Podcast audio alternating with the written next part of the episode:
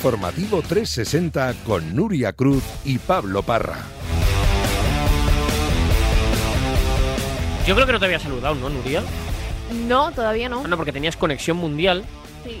Mola mucho la sintonía de conexión mundial. ¿eh? Mola, mola, sí, sí. ha hecho Digi Está- Flecky. Está muy guay. Normalmente lo que hace Digiflecky mola mucho. Sí, sí. Normalmente hay días que a lo mejor tiene un y se equivoca un poco, pero normalmente está ahí de, Se ríe. de 10 o de Ahí 11. oyendo, oye. De 10 o de 11. Sí, Eh, ¿Cómo está siendo la tarde a nivel informativo, Nuria? Pues ajetreada, ¿no? Con esto de que se va Luis Enrique, viene Luis de la Fuente, hay un montón de reacciones, se va Molina también. Eh, nos queríamos perder el festivo. Yo, lo de. ¿os ¿Puede ser más que nunca un fiesta y jueves? Sí, ¿no? No sé yo. No, Sí, porque no es sí. tranquilo, no es un festivo Ah, tranquilo. bueno, no es un festivo. Sí, es un festivo ajetreado. ¿No te ha pasado esta semana que, claro, hablabas con un amigo tuyo que era profesor, con tu hermano que era es- ejemplo. es estudiante, eh, con alguien que, no sé, trabaja en otras cosas, y todos decían, ah, pues hoy libro que es puente, ah, pues hoy no. Claro, tú como has trabajado lunes, martes, miércoles Sí. y jueves, Bueno, de hecho mis amigos están por ahí, ¿sí? sí, y pero bueno, yo luego me voy al cine. ¿Ah, sí? Sí. ¿Qué vas a ver? Los renglones torcidos de Dios. Me gusta, tiene buena pinta. Tiene muy buena crítica, así que sí, ¿Sabes sí, voy a cuál tengo yo muchas ganas de ver? ¿Cuál? Avatar 2. Yo también, yo también. Encima eh, la tienes que ver sí o sí en 3D, porque no, claro, no está en normal, 2D, ¿es normal? No sé. El caso es que la tienes que ver en, 3, en 3D, sí o sí. Es hecha en 3D. La estrenan el 16 de diciembre Eso es. y yo voy a ver Avatar 1 seguramente esta noche. Esta noche. Sí. Yo pues ya el día de antes que vaya al cine, pues me veo la de No, Avatar porque 1. a las 10 salgo, Bueno, es un buen plan, es una peliculón. peli, mantita, mantita, Sí, porque encima con el día que hace, mantita No peli. otra cosa, mantita ¿eh? y peli, desde luego que sí. Bueno, eh, el caso que eh, hablábamos antes de Luis Enrique, Luis Enrique ha creado escuela. Eh, va a hacer un Twitch San Paoli ahora, en el Twitch del Sevilla. Así que lo vamos a enchufar ahora a ver qué cuenta San Paoli, que es un tipo con gran verbo y que pues eh, va a contar muchas cosas, seguro. ¿Está ya, Juli, eh, Twitch? No, todavía no, todavía no está San Paoli. Bueno, el caso es que es el segundo día de descanso en el Mundial, antes de enfilar los cuartos de final, que arrancan mañana con el Croacia-Brasil y con el Países Bajos-Argentina. Y para el sábado, a las 4 de la tarde, el que hubiera sido el nuestro, Marruecos-Portugal e Inglaterra-Francia. Pero seguimos muy pendientes del futuro de la Roja.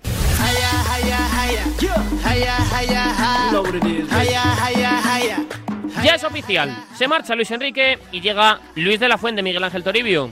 Luis de la Fuente llega al banquillo de la absoluta después de estar trabajando en las categorías inferiores de la federación desde 2013. Natural de Aro, La Rioja, a sus 61 años, afronta el reto de su vida. Será presentado el próximo lunes a las 12 y media en la ciudad del fútbol de Las Rozas. De la Fuente debutará en marzo en los primeros oficiales de clasificación para la Euro de 2024 en Alemania. Lo hará frente a Noruega en España, sede por determinar, y en Glasgow frente a Escocia. El riojano sucede en el cargo a Luis Enrique, quien se ha despedido de sus dos valedores, Rubiales y José Francisco Molina, de su staff, de los miembros de la federación y de la afición, pidiendo apoyo para Luis de la Fuente, que ya por cierto sabe lo que es dirigir a la absoluta. Lo hizo en junio de 2021, antes de la Eurocopa, en aquel amistoso contra Lituania, donde el equipo que dirigió, todo sub-21,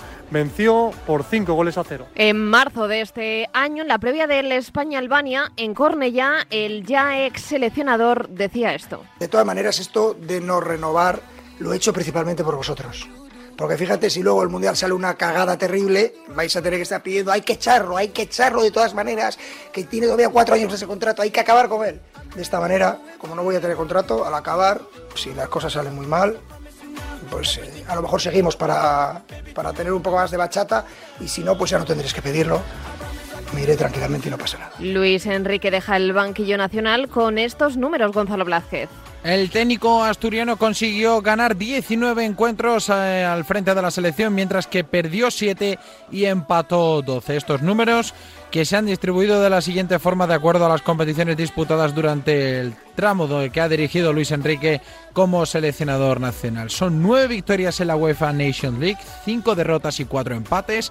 En la clasificación para el Mundial, seis victorias, una derrota y un empate. En el Mundial, una victoria, una derrota y dos empates. Y en la clasificación para la Eurocopa, dos victorias, mientras que en la propia Eurocopa, una victoria y cinco empates. Además, el combinado nacional ha sido capaz de anotar 97 goles bajo las órdenes de Luis Enrique, poco más de dos tantos por encuentro. En contra, España ha concedido 37 tantos en los últimos cuatro años y medio que ha dirigido Luis Enrique a la selección. ¿Qué nota le pones a la etapa de Luis Enrique, Sara Jiménez? Pues yo le daría un 6,5-7, más cerca del 7, por muchas cosas. Eh, más allá de, de resultados, obviamente no ha habido títulos, pero así ha habido buenas actuaciones en la última Eurocopa, la final de la Liga de Naciones, eh, clasificados para la Final Four de la próxima edición. Obviamente, quedarse en los octavos de final de este Mundial es un borrón que empaña esa trayectoria, pero no debería ser así, porque creo que el trabajo de Luis Enrique ha ido mucho más allá que todo esto y lo valoraremos con el tiempo. Valoraremos todo lo que ha conseguido en una situación complicada, en un cambio generacional que ha tenido que llevar a cabo. No es fácil eh, hacer un relevo en una generación como esta y en una selección que nos tenía muy bien acostumbrados, así que bueno, el trabajo que ha hecho con los jóvenes, las oportunidades de, de dar sitio a jugadores que en otro contexto no lo habrían tenido, mm, sin ir más lejos en este Mundial, yo creo que es uno de los legados más importantes que va a dejar Luis Enrique en esta selección. Minutos después de anunciar el adiós de Luis Enrique, la Federación Española ha hecho oficial la llegada de Luis de la Fuente. Ya fue seleccionador absoluto por un brote de COVID antes de la Euro 2020. Pues evidentemente también tengo mi corazoncito. Permitidme que también me sienta orgulloso de, haber dirigido en una ocasión a la selección absoluta y, de haber disfrutado además con un bonito espectáculo. Pero. Mm, eh, ahora lo que, lo que quiero de verdad es, es simplemente pues eh, pensar ya en otros, en otros retos y, y, desde luego pues agradecer a la Federación Española la oportunidad que me ha dado para poder estar aquí y disfrutar de este momento único y espero que sea en un futuro repetible. La Federación Española apuesta por el continuismo por De la Fuente Carlos Vicente Gómez. Creyente, amante del cordero de su pueblo, de Aro y muy fan de Chechu Rojo. Así son las curiosidades del actual ya seleccionador nacional Luis de la Fuente. Desde la una y media conocemos la noticia de manera oficial, pero te lo venimos adelantando durante toda la mañana en Radio Marca, que el técnico de Aro coge el testigo de Luis Enrique Martínez, un técnico que conoce a la perfección la casa. Se sigue así una línea continuista en cuanto a la Real Federación Española de Fútbol, pero en cuanto a estilo tiene alguna que otra diferencia respecto al que impartía el técnico asturiano y hay que decir que en su palmarés como entrenador formativo tiene un campeonato de Europa sub-19, un campeonato de Europa sub-21 y la medalla de plata en los Juegos Olímpicos de Tokio. ¿Te parece Luis de la Fuente el mejor sustituto de Luis Enrique, David Sánchez? Yo era partidario de que continuase Luis Enrique porque creo que ha llevado a cabo un gran trabajo en la Federación Española de Fútbol, pero puestos a elegir un candidato no me parece mala opción la de Luis de la Fuente, es un hombre veterano, con experiencia, que conoce la casa, que conoce a la federación, que conoce al actual grupo y grueso de la plantilla de Luis Enrique y que también es importante, conoce a los jóvenes que están llamando a la puerta de la absoluta, con lo cual no me parece mala línea continuista la de Luis de la Fuente, aunque creo que pierde bastante más la federación sin Luis Enrique que Luis Enrique sin la selección. Esta tarde ha pasado por marcador un hombre que conoce muy bien a Luis de la Fuente. Formó parte de su staff. Ahora está entrenando en Oman. Es David Gordo. Todo lo bueno que le pase a Luis es como si me pasase, como si me pasase a mí.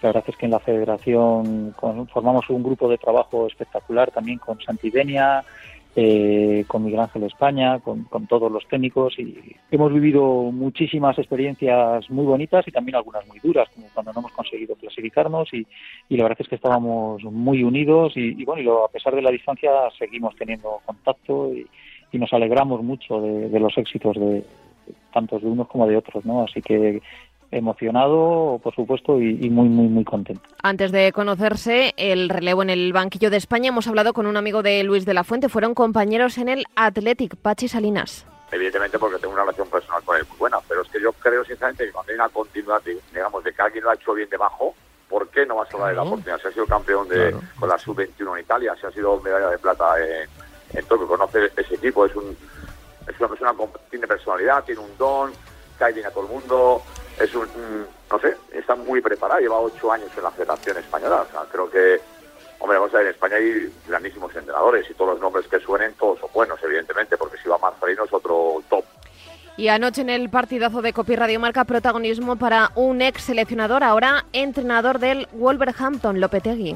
Ha estado haciendo un trabajo muy bueno en, las categorías inferiores, conoce a todas las camadas de nuevos futbolistas, han trabajado con él y, también conoce un poco lo que son las competiciones, evidentemente a otro nivel, pero las competiciones de cortas, ¿no? que tienen un matiz muy importante. Las competiciones cortas nada tienen que ver con, una competición liguera, o, eh, porque hay matices que sí la resaltan y ese, conocimiento de esa competición la tiene y es un y es un tipo extraordinario, te lo aseguro. ¿Te ilusiona Luis de la Fuente, Roberto Palomar? De la Fuente ha triunfado en el último escalón de la etapa formativa de las elecciones, en, los sub-19 y en los sub-21, que digamos es el paso previo a la altísima competición que sería eh, la Eurocopa y los Mundiales. No es cuestión de que ilusione o no. Yo creo que es un entrenador que, a ese nivel, a esa escala, es un melón eh, por abrir. No sabemos cómo, cómo va a responder ante esa máxima exigencia hombre, se le supone sensatez y, capacidad por lo que eh, viene haciendo en las categorías inferiores, pero luego eso lo tiene que eh, trasladar a la, élite a la hora de dar una lista, como le pasó con Luis Enrique, y a la hora de gestionar una, altísima competición en una fase final. En la medida en que los resultados eh, surjan, ilusionará más o menos. Mm, hablar ahora de que emocione o entusiasme per se me parece pronto. Creo que sí se puede valorar su figura de hombre eh, sensato y, trabajador y poco más. Es que creo que esto también lo era Luis Enrique. En la altísima competición, en, esas puertas que tiene que echar abajo la selección española, lo que te valora, lo que te pone en tu sitio fundamentalmente son los resultados. Y los de las últimas fases finales no han sido precisamente buenos. Así que mucha suerte a Luis de la Fuente. Más reacciones al cambio en el banquillo de España, Miquel Basteguieta. Y es que tras conocerse esos dos anuncios oficiales de la Federación Española con la marcha de Luis Enrique y la posterior oficialización de Luis de la Fuente como su sucesor en el banquillo de España, llegaban poco a poco y con cuentagotas las reacciones a ese cambio de banquillo. Las primeras, las de los jugadores que han acompañado al técnico asturiano en esta su última etapa al frente del banquillo de la selección absoluta en el Mundial de Qatar las de Jordi Alba, Dani Carvajal o Carlos Soler, por ejemplo, en sus eh, cuentas oficiales de redes sociales, al igual que también han querido mostrar su apoyo y su afecto al eh, ex seleccionador gente que coincidió con él en anteriores etapas, como por ejemplo Carles Puyol o también Luis Van el que fuera entrenador del Fútbol Club Barcelona en la rueda de prensa de los Países Bajos. También eh, antiguos jugadores que no coincidieron con él, como Ibai Gómez o gente de distintas disciplinas deportivas, como el recuerdo que ha tenido Alex Márquez para con Luis Enrique en eh, su cuenta oficial de Twitter. Y uno más, nos vamos a las instituciones, porque también desde el Consejo Superior de Deportes ha querido mostrar su agradecimiento el presidente José Manuel Franco. ¿Qué le puede aportar Luis de la Fuente a la selección, Miguel Quintana?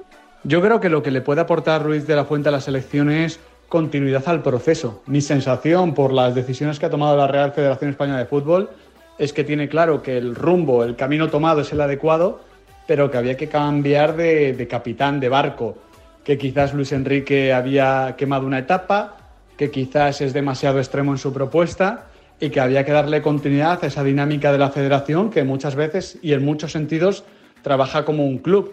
Luis de la Fuente ha hecho un buen trabajo con la sub-21. A mí me parece que su mejor torneo fue el que ganó en 2019. Luego, claro, no ha podido contar con los mejores talentos porque subían directamente a la absoluta, pero al final es un entrenador más o menos similar, con un tipo de juego similar, con un estilo similar, y esto me parece lógico. Al final el futbolista español es como es. Como es.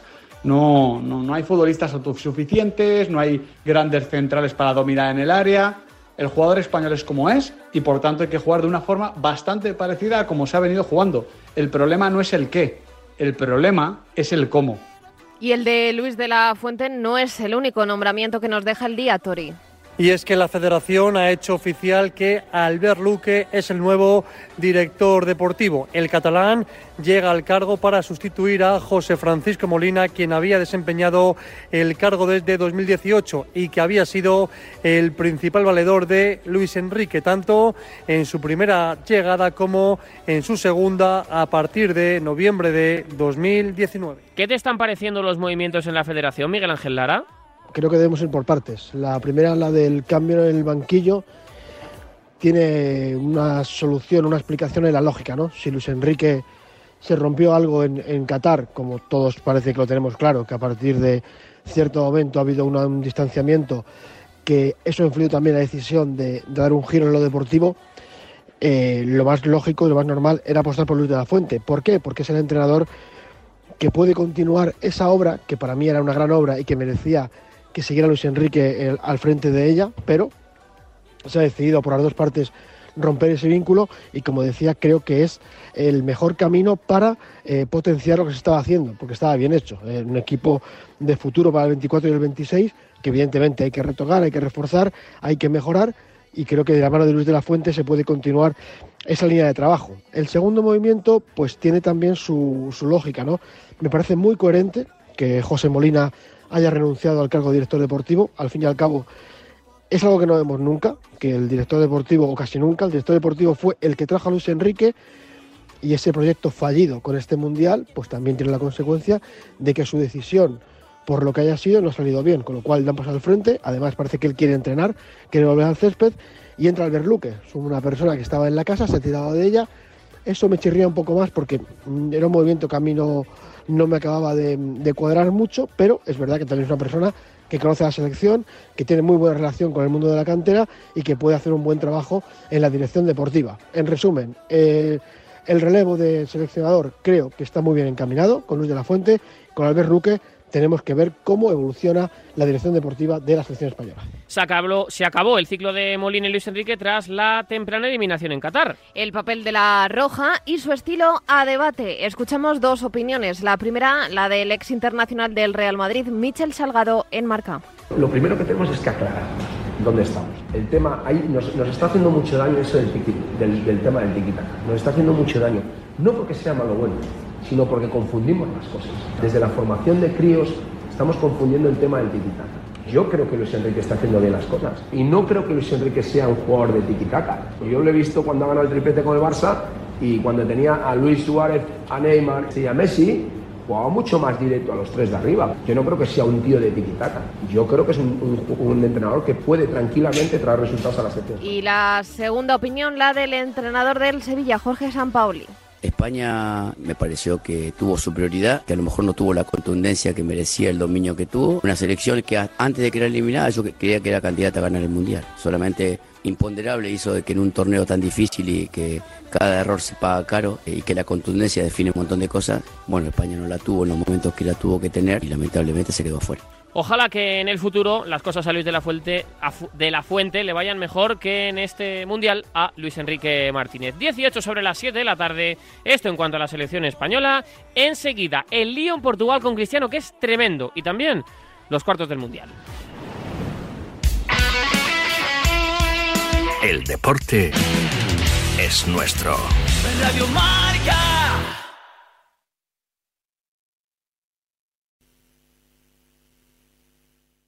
En Bricolaje Moraleja sabemos lo importante que es la seguridad para ti y tu familia, porque tu tranquilidad no tiene precio. Bricolaje Moraleja te hace estas ofertas. Puerta corazada DR 360 euros, puerta blindada PMJJ Sapel y Blanca Lacada 220 euros. Medición, instalación, presupuesto y financiación. Consulte condiciones solo en Bricolaje Moraleja. En Getafe, calle Galileo Galilei 14, bricomoraleja.com. A ver, a ver si adivinas quiénes somos. Te vendemos tu coche, te vendemos tu coche, te vendemos tu coche, te vendemos tu coche. sí eh, canalcar.es, te vendemos tu coche, te compramos tu coche, te cambiamos tu coche, te financiamos tu coche. No lo olvide, canalcar.es y sobre todo no olvide el punto es. El 18 de diciembre llega a Madrid KLM, la carrera de las empresas. 6,5 o 10 kilómetros compitiendo en equipos de 2, tres o cuatro componentes de la misma empresa. y además con categoría individual para autónomos. Hacemos equipo. Inscribidos en carreradelasempresas.com. Patrocinan KLM Royal Dutch Airlines, Banco Santander y Sweetaway. En Automóviles Alhambra tenemos 399 coches más el tuyo. Ven y deja que te encuentre en automóvilesalhambra.es. Radio Marca.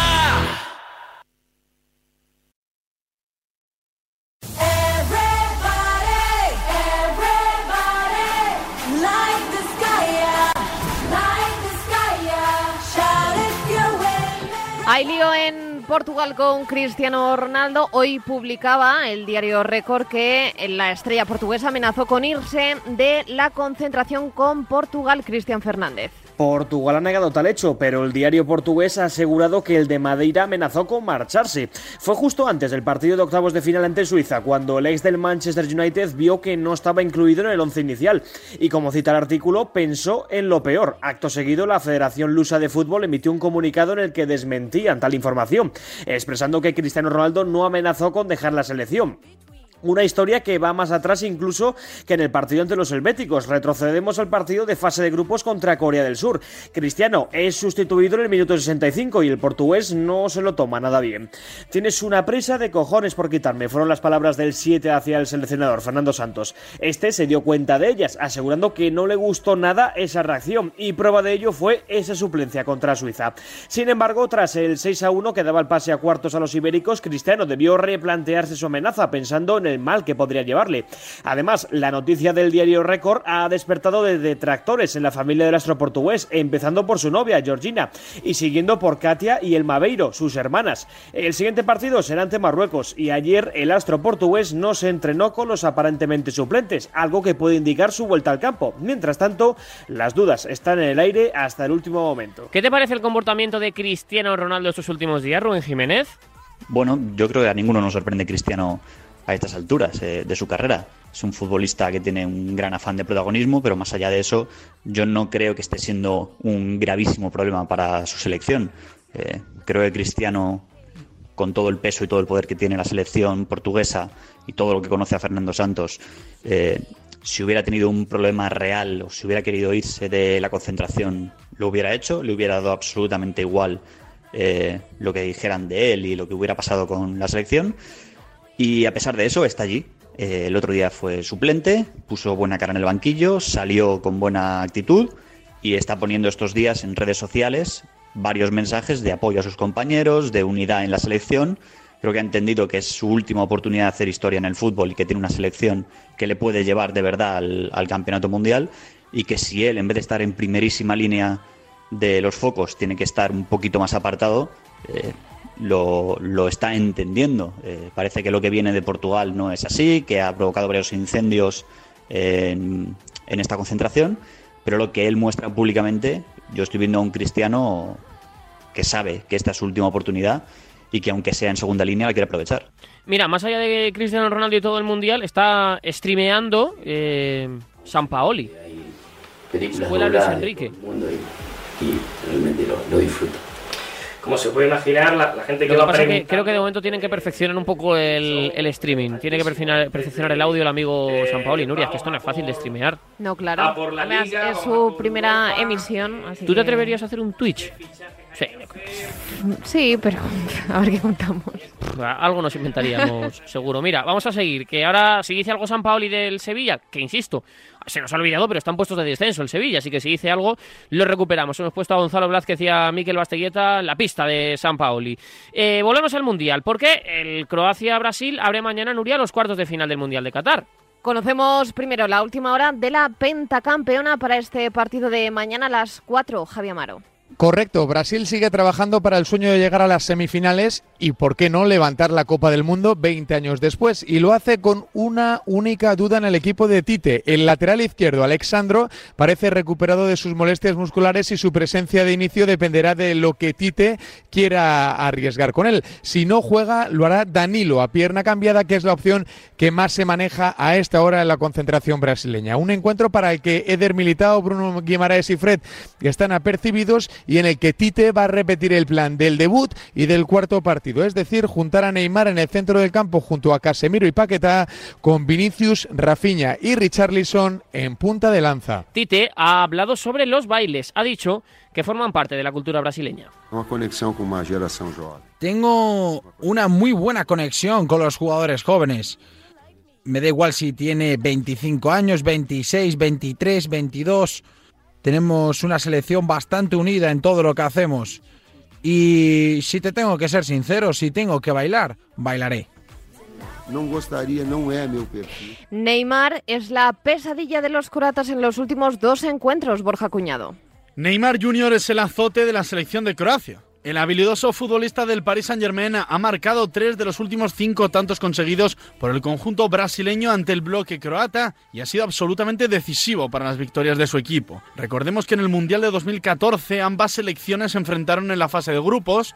Por aquel entonces la canariña comenzó por debajo en el marcador y Neymar se echó el equipo a las espaldas logrando la remontada con un doblete. El último cruce entre brasileños y croatas data de junio de 2018 en un amistoso disputado en Anfield, donde Ney fue suplente y tras el descanso saltó al campo. Terminaría anotando el primero de los suyos en el minuto 69 y le dio tiempo de regalar el tanto de la sentencia a su compañero Roberto Firmino en el tiempo de prolongación. Tras una breve ausencia en la fase de grupos por lesión, recordemos que se perdió el partido de la jornada número 2 y jornada número 3, Ney volvió ante Corea del Sur, bailó y guió a la verde amarela a los cuartos de final, donde será una de las mayores amenazas para los de Zlatko Dalic. La subcampeona frente a la gran favorita, Modric frente a varios conocidos como Militao, Vinicius o Rodrigo. Podemos ser amigos después del partido, pero mientras cada uno lucha por su país y nosotros haremos todo por ganar. Tengo ganas de jugar contra ellos. Vinicius está en una forma increíble, es un gran tipo y tenemos una gran relación. Ha mejorado muchísimo. Se nota tanto en el club como en su selección. Tenemos una tarea complicada porque es difícil parar a Vinicius. Novedades también de la Croacia de Modric, Gonzalo Blázquez. La última hora de la selección croata pasa por el último entrenamiento que han llevado a cabo los chicos de Chalko Dalic previo al enfrentamiento que tendrá ante Brasil y que será el partido que abrirá los cuartos de final de esta cita mundialista en Qatar. Y lo hace con novedades porque Zalko Dalic recupera jugadores como Borna Sosa, el lateral izquierdo, el jugador del Stuttgart, que podrá estar disponible para el seleccionador croata tras perderse el anterior partido de octavos de final frente a Japón por problemas físicos. Por lo tanto, el lateral izquierdo estará disponible y es la gran novedad en el conjunto de Chalko Dalic, que buscará volver a estar en unas semifinales de un mundial tras lograr el subcampeonato en el pasado mundial de Rusia. Y también mañana, pero a las 8 de la tarde, Países Bajos, Argentina, partido con cuentas pendientes. Di María coincidió con Bangal en el Manchester United y dijo que fue el peor entrenador que había tenido en su carrera. Pues bien, le responde el seleccionador neerlandés. Niet altijd eh, goed zijn. Di María es uno de los pocos jugadores que piensa que soy el peor entrenador. Lo siento mucho y me parece triste que haya dicho esto. Memphis también lo pensó, pero ahora nos besamos en la boca. Eh, Memphis eh, eh, finale. Preguntamos primero por la albiceleste. Estamos muy pendientes de Rodri, eh, de Rodri de Paul Amaro. Pues lo que sabemos de Rodrigo de Paul es que lo de Rodrigo de Paul es un auténtico lío, porque ayer conocíamos esas molestias físicas que en principio le iban a hacer perderse el, partido ante Países Bajos. El centrocampista del Atlético, todo pasión, quiere jugar, quiere competir y el enfado de Scaloni esta mañana en conferencia de prensa ha sido tan grande que incluso le preguntaba o le cuestionaba a la prensa argentina si trabajaban para Argentina o para los Países Bajos. En el entrenamiento de esta tarde, tan solo 15 minutos abiertos, la noticia es que Rodrigo de Paul se ha ejercitado con el resto de sus compañeros. ¿Será una trampa? ¿Será que Scaloni le ha tirado el anzuelo a Luis Vangal? Mañana lo descubriremos. Lo que es seguro es que Rodrigo de Paul no estará al 100% en los cuartos de final ante Países Bajos. Las informaciones sobre el estado físico de, de Paul y de Di María han molestado y mucho al seleccionador Lionel Scaloni. Bueno, eh, en principio el entrenamiento de ayer fue a puerta cerrada.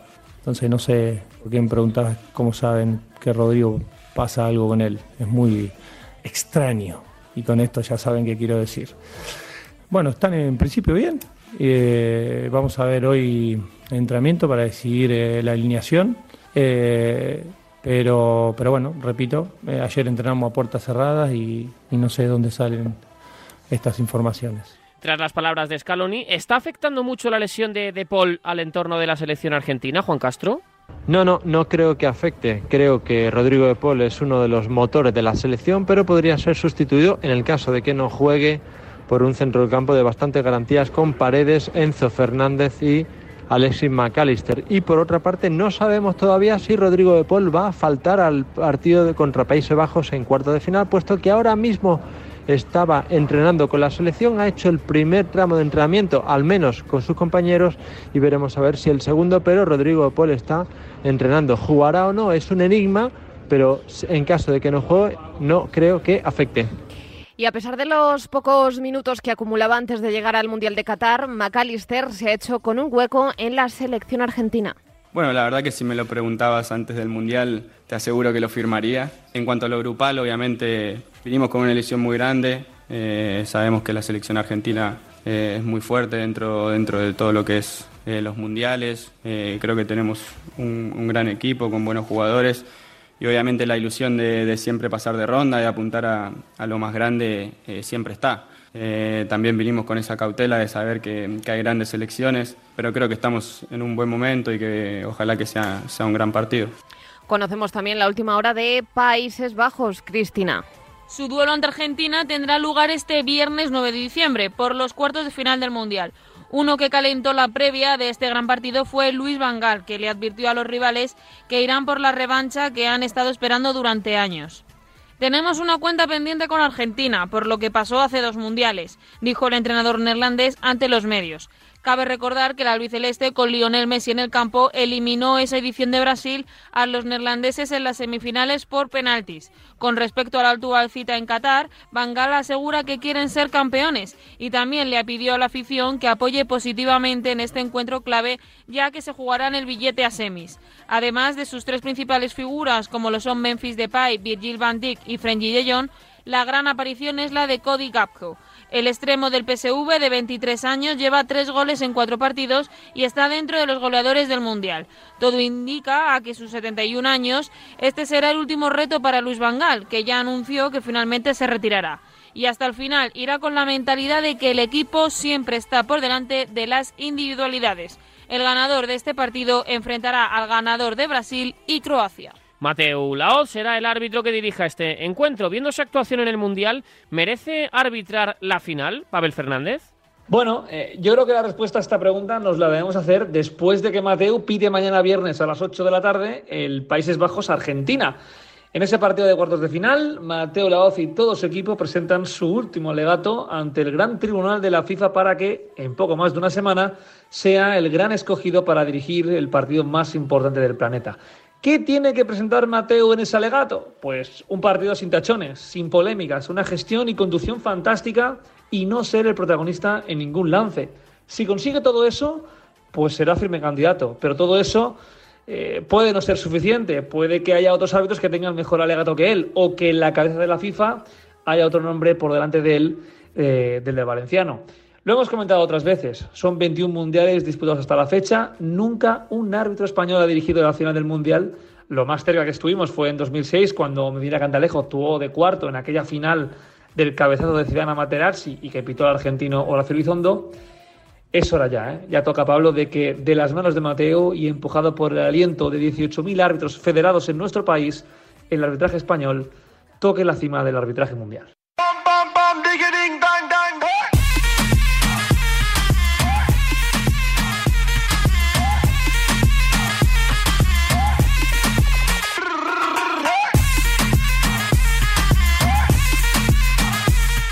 Y el sábado los otros dos encuentros de cuartos a las 4, nuestro verdugo Marruecos, Emilia, Portugal. Última hora primero de los marroquíes, Miquel. Sin demasiadas novedades, en una concentración marroquí que vive rodeada de la calma que acompaña a quien sabe que ha hecho bien su trabajo. Y es que Marruecos jugará dentro de menos de 48 horas, el sábado a las 4 de la tarde y frente a la Portugal de Fernando Santos, unos cuartos de final de un mundial por primera vez en la historia de la selección. Lo hará con una disposición realmente similar a la de España, o eso se espera, y es que la idea es que el conjunto de Bali Regragui espere atrás al conjunto de Fernando Santos y trate de salir a la contra. Por eso estarán seguro los dos puñales y los dos hombres insignia de esta selección por banda derecha, tanto Ajraf Hakimi como Hakim Ziyech. Y los que no está tan claro que puedan ser de la partida son eh, los dos centrales que jugaron frente a España y que están siendo fundamentales para Marruecos en un torneo en el que solo han encajado un gol y fue en propia tanto Aguer, que tuvo que ser sustituido en los 90 minutos reglamentarios, como Romain Saiz, el central del Besiktas, que también terminó tocado ese partido frente a España y tuvo que ser sustituido. En la prórroga se espera que sí que puedan ser de la partida y por lo tanto el 11 podría ser el mismo evidentemente con ese centro del campo en el que están destacando y sobremanera Sofian Rabat y Unagi, el jugador al que Luis Enrique destacó en la victoria frente a España. Y en Portugal, más allá del lío con Cristiano Ronaldo, ¿qué novedades hay, Cristian?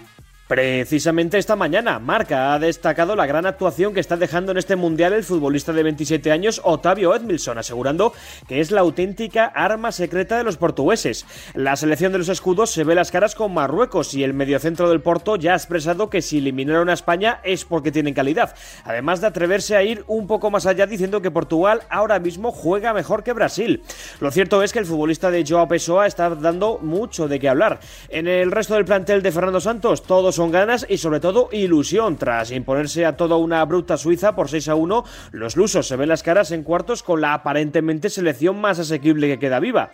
Un posible billete a semifinales que los portugueses quieren coger sí o sí. Eh, la pieza clave se vio ante los helvéticos con ese hat-trick de Gonzalo Matías, ahora mismo máximo artífice de los lusos, aunque no será porque Portugal carezca de gol, siendo una de las naciones más goleadoras en ese torneo.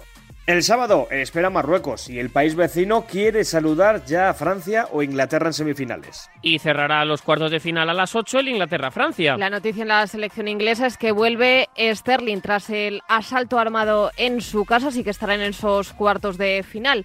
Por otro lado, Inglaterra es el equipo que llega a cuartos de final con los mejores números del torneo, Carlos Pérez. La selección de Inglaterra es el equipo que llega a los cuartos de final del Mundial de Qatar 2022 con los mejores números del torneo tras cuatro partidos disputados. El conjunto de Gareth Southgate ha ganado tres partidos y ha empatado uno. Mismo balance que Países Bajos, aunque presenta un mejor balance de goles, con 12 a favor y 2 en contra, por el 8-2 que ha acumulado el equipo que dirige Luis Van Gaal. Inglaterra se enfrentará en cuartos a la defensora del título, Francia, que ha ganado tres partidos y ha perdido uno, ante Túnez en la última jornada de la fase de grupos, y tiene un balance de 9 goles a favor y 4 en contra. Mientras, Países Bajos se medirá a Argentina, que solamente perdió en su primer partido contra Arabia Saudí. Luego, ha ganado los tres siguientes con unos números de 7 dianas a favor por 3 en contra. Brasil también ha sumado 9 puntos después de conseguir 3 victorias y encajar una derrota ante Camerún, también en la última jornada de su grupo, situación similar a la de Portugal, que sufrió una derrota ante Corea del Sur que no le afectó. El equipo de Fernando Santos, tras superar en octavos a Suiza por 6-1, es el máximo anotador junto a Inglaterra con 12 tantos. Se enfrentará ahora a Marruecos, la revelación, que es el menos goleado, ha encajado tan solo uno ante Canadá y el que menos ha marcado entre los supervivientes, con cuatro goles. Brasil, mientras tanto, se medirá a Croacia, que tiene en su haber un triunfo, a Canadá y tres empates, con tan solo cinco dianas a favor y dos en contra. Y preguntamos también cómo está el rival de Inglaterra, Francia Borja. Leble con Didier Deschamps a la cabeza continúan preparando el choque frente a Inglaterra del sábado en el Albight Stadium. Kylian Mbappé entrena con total normalidad y hace el trabajo completo con el grupo. La estrella de la selección gala fue la gran ausencia del entrenamiento del martes y las alarmas se dispararon. Tras las bajas de Karim Benzema y Lucas Hernández, tanto Mbappé como el staff de Didier Deschamps optaron por la cautela y el atacante realizó entrenamiento de recuperación con los preparadores físicos en el eh, gimnasio. Sobre la estrella del Paris Saint-Germain habló ayer el centrocampista Adrien Gaviot que quiso quitarle hierro al asunto con la supuesta Mbappé dependencia, pero que era un jugador determinante que fabricaba el 80% de las ocasiones que generaba el equipo. Cabe recordar que Francia es la vigente campeona del mundo y viene de tumbar a Polonia en octavos con un juego muy vertical y con un ataque de ensueño. Esta es la octava vez que se cita en cuartos de final la selección francesa con un balance de cinco victorias y tan solo dos derrotas. El sábado espera Inglaterra enfrente y Didier Deschamps pondrá toda su artillería pesada con los de Dembélé, Antoñito Griezmann, Olivier Giroud y Kylian Mbappé para colarse entre los cuatro mejores del mundo. Bellingham frente a Chouameni. ¿Quién crees que tendrá mejor carrera, Borja Aranda? Pregunta complicada y planteamiento difícil para poder eh, dar una opinión sobre quién va a ser mejor, si Chouameni o Jude Bellingham. Jugadores distintos, jugadores que seguramente van a marcar su futuro en la elección de equipos en la cual vayan a ir funcionando. Chouameni creo que está en el sitio correcto, creo que está en el Real Madrid, además en un Real Madrid que está dirigido hacia este nuevo fútbol donde la presencia física y digamos el estar bien rodeado de, compañeros de otro perfil puede potenciar tanto a Chouameni como Chouameni al Real Madrid. Por lo tanto, su proyección yo espero que sea la de uno de los grandes pivotes del, del fútbol internacional. Creo que siempre, eh, o la sensación que he tenido, rinde mejor con un doble pivote, pero al ser joven, al tener las condiciones físicas y técnicas suficientes, va a explotar en esa posición de pivote, como ya lo hemos estado viendo en estos partidos que ha estado jugando esta temporada en el Real Madrid. Mientras, Jude Bellingham quizás el jugador del futuro, ¿no? El centrocampista del futuro, porque es polivalente, porque igual que te puede jugar de medio centro, te puede jugar de enganche, te puede sorprender llegando desde atrás, pero si tiene que darle pausa al juego, también es capaz de darlo, un nivel técnico también excelente. Y bueno, veremos a qué equipo se marcha, se habla mucho del Liverpool, muchas opciones, pero insisto, creo que va a ser más el qué camino elijan en sus carreras y en qué grado de importancia van a ser de sus equipos para determinar quién va a ser mejor. Futbolistas distintos, diferentes, así que muy buenos los dos. Yo me quedo con Bellingham, pero eh, tengo que decir que me encanta Chomeni y me quedo con Bellingham porque hay que elegir a uno según vuestra pregunta, así que un abrazo muy grande. En el banquillo de Francia, Didier Deschamps se ha acostumbrado a acumular récords, Gonzalo. El seleccionador francés persigue este sábado contra Inglaterra convertirse en el tercer entrenador con más triunfos en los mundiales. De hecho, en lo que será su tercera cita mundialista, Deschamps ha logrado algo que no había conseguido nadie desde 2006 y es llevar a la defensora del título hasta cuartos de final el seleccionador francés. De hecho, en su tercer mundial y contra Inglaterra aspira a sumar su triunfo número 13 en campeonatos del mundo en los 10 años que lleva al frente de Francia y superar así de conseguirlo ante Inglaterra al germano Joachim Le que en sus 15 años al frente de Alemania ganó en 12 duelos en una cita mundialista. Hablando de entrenadores, los banquillos de las selecciones que disputarán los cuartos de final del Mundial oscilan entre la experiencia y la sabia nueva, Cristina. Los banquillos de las selecciones que juegan los cuartos de final del Mundial de Qatar a partir de este viernes tienen nombres propios, como el del neerlandés Luis Van Gaal, que es técnico más veterano del torneo, y el argentino Lionel Scaloni, y no olvidarnos de Walid Regragui, quien lleva menos tiempo en el cargo. Bangal, con ya 71 años, está viviendo su tercera experiencia en la selección de Países Bajos. En la segunda logró que su equipo alcanzara las semifinales del Mundial de Brasil 2014. Recordemos que cayeron en los penaltis contra Argentina y finalizase tercero tras derrotar a la cara niña. La primera fue un paso efímero por el banquillo neerlandés allá por el 2000. El técnico, entre otros equipos de Ajax, Barcelona, Bayern de Múnich y Manchester United, no logró la clasificación para el Mundial de Corea y Japón 2002 y a finales de 2001 optó por dimitir. Para acercarse a lo que se consiguió en Brasil, Países Bajos deberá superar a la Argentina de Scaloni, de 44 años. En Qatar 2022, con Leo Messi al frente, sigue siendo uno de los principales favoritos junto con Francia, que vuelve a estar dirigida por Didier Deschamps, el técnico que guió a los Blues al título de Rusia 2018 y que también logró la corona como futbolista. Con 68 años, Fernando Santos es, tras Bangal, el segundo técnico más veterano. Llevó a Portugal al título continental y ahora trata de guiar a las quinas a una semifinal por tercera vez en su historia. Se enfrentará al seleccionador más joven del cargo, el marroquí Walid Regragui, de 21 años menor que Santos y que se hizo cargo del equipo hace tan solo un par de meses. El dolor restante, que abrirá los cuartos de final, será en el que se enfrentarán Tite y Sakdo Dalik, al mando de Brasil y de Croacia, dos entrenadores que fueron centrocampistas frente a frente y que llegaron a cargo antes del Mundial de Rusia.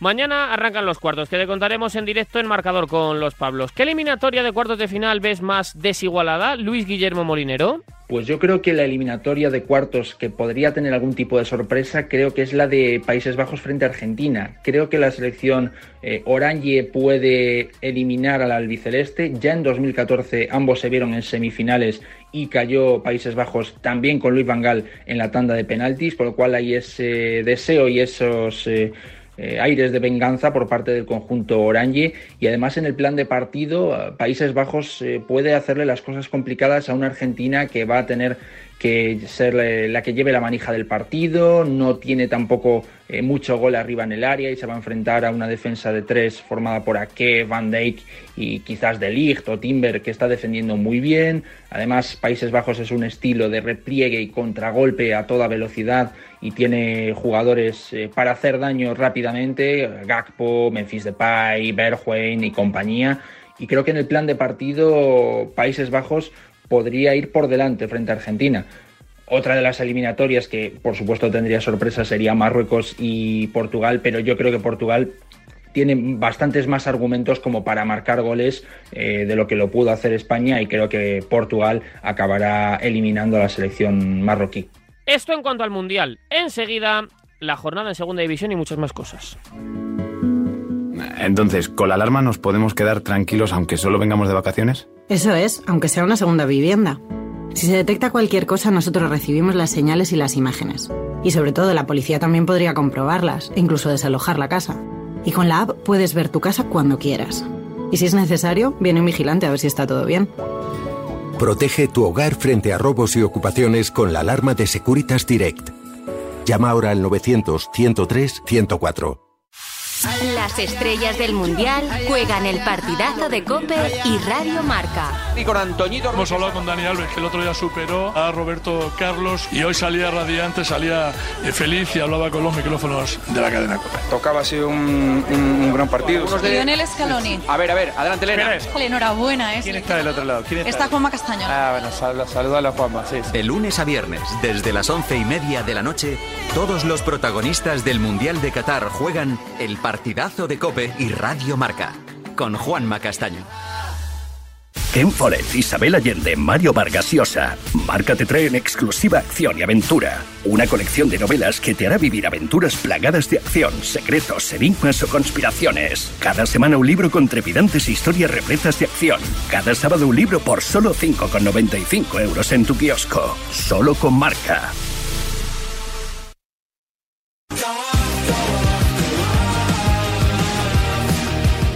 Pasaban cosas muy importantes. Este es San Paoli. Creo Escuchamos. que la diferencia es en- está en lo defensivo. Creo que Fernando defensivamente, eh, en- por naturaleza, en- entiende los lugares donde tiene que ocupar. Como ayer que salvó un gol en la línea porque sabía que la pelota iba ahí. Eh, me parece que en- ahí está un poco la diferencia. Después Steven en aquella, en aquella etapa pues, fue, fue extraordinario. Aquel gol Atlético Madrid en aquel partido lo recuerdo siempre. Jesús 10, eh, guion bajo, te pregunta, ¿qué jugador piensa que es el más determinante a la hora de decidir un partido? Mm, aquel que esto yo siempre eh, digo que o le digo a los jugadores que a veces me gustaría que miren partidos de fútbol sala porque el fútbol sala Muy bien, San Paoli. los ataques a- Es de los normalmente tuyos. acá o el fútbol lo que no me gusta es que cuando los ataques terminen rápido por eso me gusta el City porque porque elaboran los ataques para que para poner en condición a, una, a un jugador propio para el remate no, no hay apuro para atacar sino hay La verdad que lo, lo bueno de San Paoli es que tiene un tono alegre, jovial y además es concreto. O sea, le pregunta quién es el jugador más determinante y va, ¡pum!, al grano. Ha dicho Sí, lo que sí, justo, justo, justo lo que le han No se preguntado. enrolla, no, no, no. No, no tiene pinta No. de enrollarse en absoluto. Bueno, el caso es que, como decíamos, hay segunda división en el día de hoy. Se completa la jornada 19 con hasta cinco partidos. Tenemos en marcha dos de ellos desde las seis y media de la tarde en el Ciudad de Valencia. Levante Ponce, de momento sin goles, no el rodilla. Así es, de momento sin goles y con un dominio absoluto de Levante. Hasta 15 remates en la portería. Damir ha tenido los valencianos para poder abrir el marcador. De hecho, la tuvo Jorge de Frutos en la primera mitad, que embocó el esférico. Dentro de la portería de la Ponferradina, el colegiado anuló en fuera de juego previo de Brugué. Así es que de momento Levante que lo intenta, pero no encuentra el premio del gol. Minuto 62 de partido, Levante 0, Ponferradina 0. Y tampoco se mueve el marcador en Camp Mises en ese Ibiza Racing Tomás Sánchez. No, no se mueve el marcador, está bastante igualado hasta el momento porque hace poquito hubo una expulsión de Gasama por parte del Racing de Santander que decanta la balanza en cuanto a dominio y juego a favor del conjunto ibicenco que la primera mitad también tuvo el balón en su poder, fue más dominador, tuvo la mejor ocasión en una falta de Javi Vázquez que el portero sacó una manopla espectacular para enviar el balón a córner y en esta segunda mitad ahora mismo ha realizado un triple cambio Lucas Alcaraz para dar más ofensividad todavía al cuadro de Vicenco con la entrada de Mateus Bogus, de Morante y Miki Villar por Isma Ruiz, Coque y Suleiman. Está buscando más mordiente, más frescura y decantar la balanza a su favor para poner fin a una racha de 10 jornadas consecutivas sin ganar. Ya se han jugado dos encuentros, el Burgos 1, Eibar 2 y el Lugo 0, Sporting de Gijón 1. Los asturianos, por cierto, se han quedado con uno menos en el 58 por la expulsión de Pablo Insúa. A las 9 se cierra la jornada con el Málaga-Granada. Y de ayer estos resultados, Cartagena 0, Villarreal B 1, Huesca 1, Andorra 0, los dos equipos acabaron con 10 y Tenerife 2, a la vez 1. Tenemos jornada en segunda división y también amistosos de primera. Sí, ya ha jugado el Girona, por ejemplo, lo está haciendo a esta hora de la tarde el Getafe y esta noche juega el Elche Miquel. Sí, jugará el Elche a partir de las 8 y cuarto frente al Leeds United en el último de los amistosos que involucra un equipo de la Liga Santander. El otro, el que está en juego, es ese Getafe 0, Chivas de Guadalajara 1. Se adelantó el conjunto mexicano en el minuto 66 y quedan apenas dos minutos para que concluya el partido. Además, en ese partido de la mañana, Girona ganó 1 a 0 con gol de Samu Saiz. También tenemos cita con la Champions femenina. Juega el Real Madrid a las 9, recibe en casa al Chelsea en esa cuarta jornada de la fase de grupos, Chris. El Alfredo Di Stéfano acoge esta noche a las 9 un nuevo partido de la fase de grupos de la Liga de Campeones femenina. El Real Madrid no tendrá un partido fácil porque se enfrenta al Chelsea, líder del grupo en el que suma pleno de victorias sin encajar un solo gol. El Chelsea parte como favorito en este duelo ante un Real Madrid que necesita ganar o empatar para poder seguir aspirando al primer puesto y sobre todo para un paso adelante en el duelo que tiene con el PSG por el segundo. El Real Madrid afronta este partido después de haber firmado dos goleadas consecutivas en el campeonato liguero contra el Alama por 5 a 1 y contra el Levante Las Planas por 1 a 4. Un resultado positivo les permitiría afrontar con confianza los dos importantes choques que le esperan. Un derby contra el Atlético de Madrid y la visita al Paris Saint-Germain en una cita que puede decidir su continuidad o no en Europa. Esther González, máxima goleadora del equipo, buscará marcar otro en el día de hoy su trigésimo cumpleaños. Por su parte, el Chelsea visita el Alfredo Di Stéfano en una dinámica que intimida. Ha ganado todos los partidos que ha disputado desde el pasado 10 de marzo, a excepción de una derrota en el torneo doméstico contra el Liverpool. Además, este curso ha concedido en conjunto únicamente 6 goles y ha anotado 39. Para este encuentro en Madrid, el Chelsea tiene la baja de la delantera danesa Pernil Harder, quien estará ausente de los terrenos de juego por un periodo notable de tiempo debido a una lesión.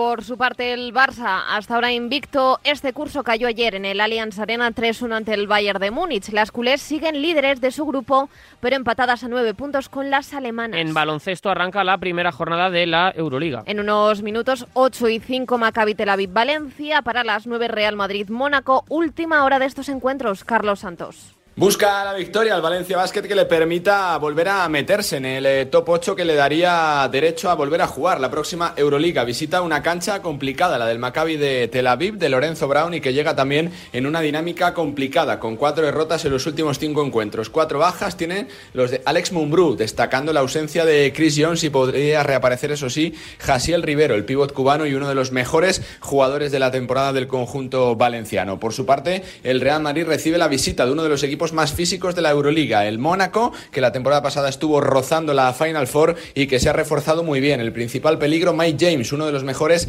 anotadores eh, de Europa. El conjunto blanco, que ha recibido una buena noticia en forma de recuperación, y es Gerson Yabusel, que volverá a ser de la partida. Sin embargo, reinqueantes Tavares y Gavidé con algún tipo de sobrecarga, aunque se espera que puedan jugar. Las ausencias en el equipo Chus Mateo siguen siendo las habituales de los últimos días. Hanga, Rudy Fernández, más los lesionados de larga duración. Alocen y Anthony Randolph. A partir de las 9 de la noche en el Wizzing Center, una victoria le daría al Real Madrid la posibilidad de mantenerse como mínimo como segundo clasificado cuando termine la jornada. El Real Madrid sigue detrás de Campazo. ¿Es Campazo el jugador que necesita el Real Madrid en estos momentos? Miguel Ángel Cazorla. El Barça argentino es uno de los objetos más cotizados y principal tentación de los grandes clubes en Europa. Para el Real Madrid sería poner la guinda definitiva a una de las plantillas con mayor potencial del siglo XXI. Recordemos, tanto el conjunto blanco como Facundo Campaso firmaron una alianza perfecta de gran espectáculo, de gran baloncesto y además prometieron reencontrarse en el futuro. Pero hay que tener en cuenta la situación presente. A día de hoy, Facundo Campaso necesita más al Real Madrid que el conjunto blanco al base argentino. Pero no hay que obviar que, uniéndose a Sergio Rodríguez y a Nigel Williams-Goss, firmarían el principal tridente de bases de toda Europa. Le convertirían en claro candidato a conquistar la Euroliga, el superplantillón del siglo XXI. Hace un año, Campaso era absolutamente necesario en el Real Madrid. Ahora las tornas han cambiado. El equipo de Chus Mateo fluye con mucha solvencia, con gran talento individual y con gran juego colectivo y está consiguiendo victorias. Para Facundo Campaso, el Real Madrid quizás es imprescindible, mientras que el conjunto blanco puede volar perfectamente sin él.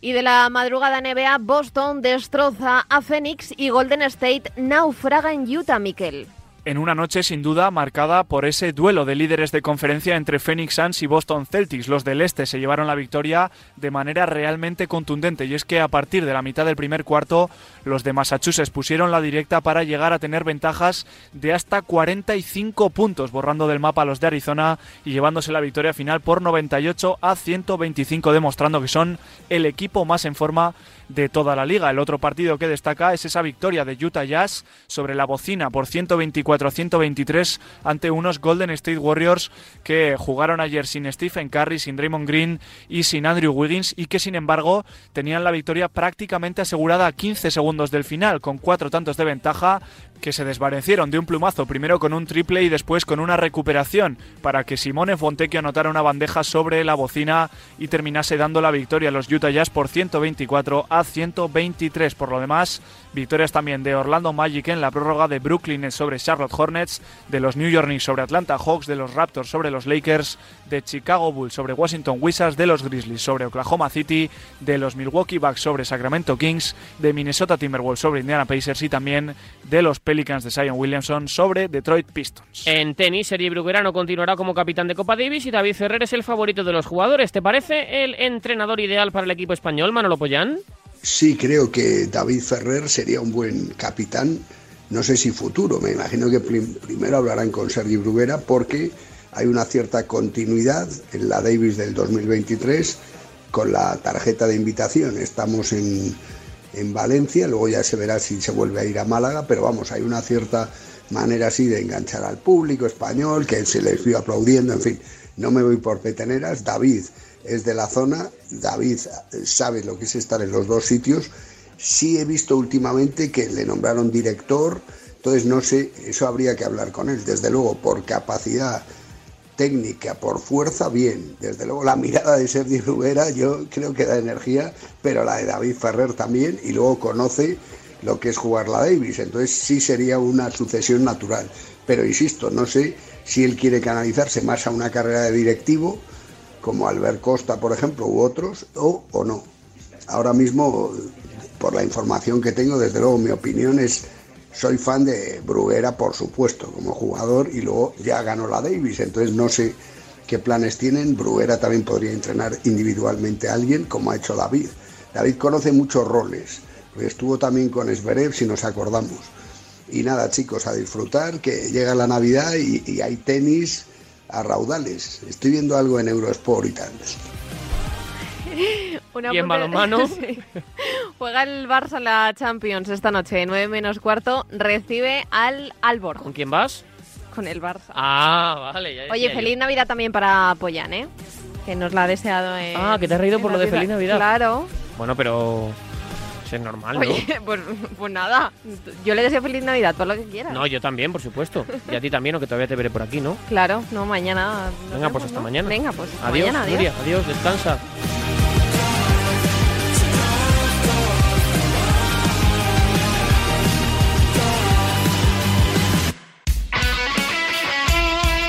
El deporte es nuestro. Radio Marca.